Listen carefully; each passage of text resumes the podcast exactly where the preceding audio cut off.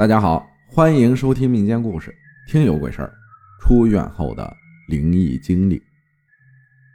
大概是二零一三年夏天的时候，因为从小体质就特别弱的原因，身体呢也莫名出现了一些问题，需要做个比较大的手术。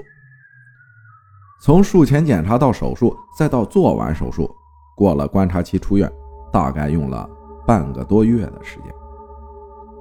因为做的算是比较大，且特别伤元气的手术，所以，我除了具有所有术后病人的病态以及虚弱以外，我感觉我跟快死了一样了，虚弱的一阵风都能刮走。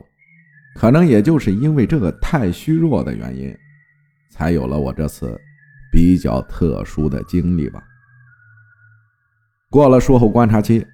我就以受不了医院的气味为原因，让父母把我早早接回了家，回到了我们村里盖的房子的那个家，住的也是自己从小到大的房间。因为长期没有在村里住过，一进房间，虽然妈妈收拾的很干净，但还是闻到了有些长期不住产生的那种轻微的霉味到家也是卧床休息，跟别人坐月子一样。不过比起坐月子，我可能更痛苦一些吧。吃了我母亲做的病号专用营养餐，晚上就早早洗漱上床休息了。可能因为刚做完手术，身体虚，又吃了药的缘故，我很快就睡着了，而且睡得比较沉。凌晨的时候，为什么说凌晨？因为夏天睡得都比较晚，那时候外面。没有任何有人吹风聊天的声音，所以我确定肯定是凌晨。但是具体凌晨几点，我不确定，因为我还没有彻底醒过来。迷迷糊糊中被两个女子争吵的声音吵醒，说是吵醒，其实还没醒，但是有点要醒，实际还没有彻底清醒的那种感觉。当时只觉得那个争吵的声音很奇怪，仔细一听，竟然是从我房间的墙角外面传来的。因为好奇，我就特别想听清楚谁半夜在人家房根吵架呢？因为比较晚，外面比较安静，所以我觉得我应该可以听得清楚。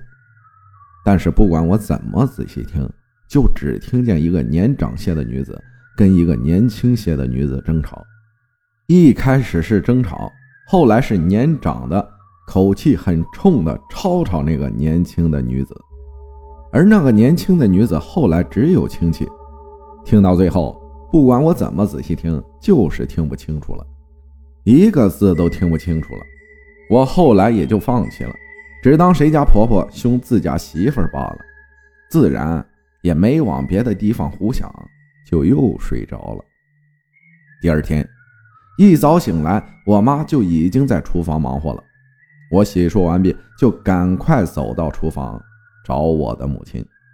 因为走得急，气息有些喘，靠着门歇了好一会儿，还被我母亲轻喝了一通，说刚做了手术没几天，走那么急做什么？我也顾不上别的，我就问母亲：“妈，昨天半夜是谁在咱家房后吵架？”还是俩女的，你听到没有？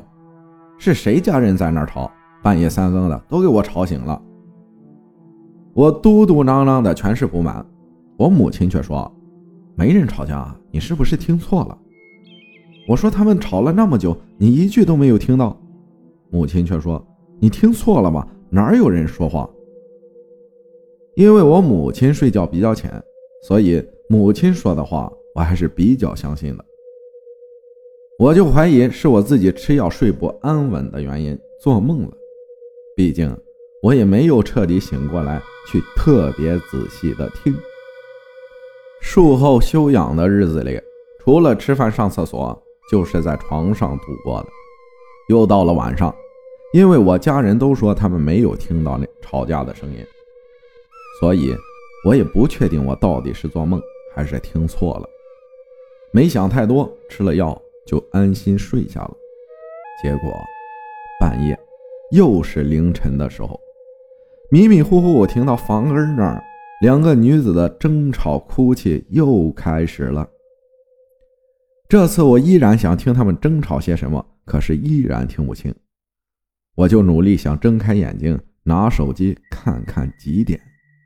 结果我发现，我不但眼睛睁不开，身体还动不了。这个时候，我很清楚地意识到，我确实醒了，可是就是动不了。那两个女子的争吵、哭泣声音依旧还在，我心里突然冒出一个可怕的想法：我不会被鬼压床了吧？我努力想睁开眼，想动动手、动动脚、翻个身，可是我却动都动不了。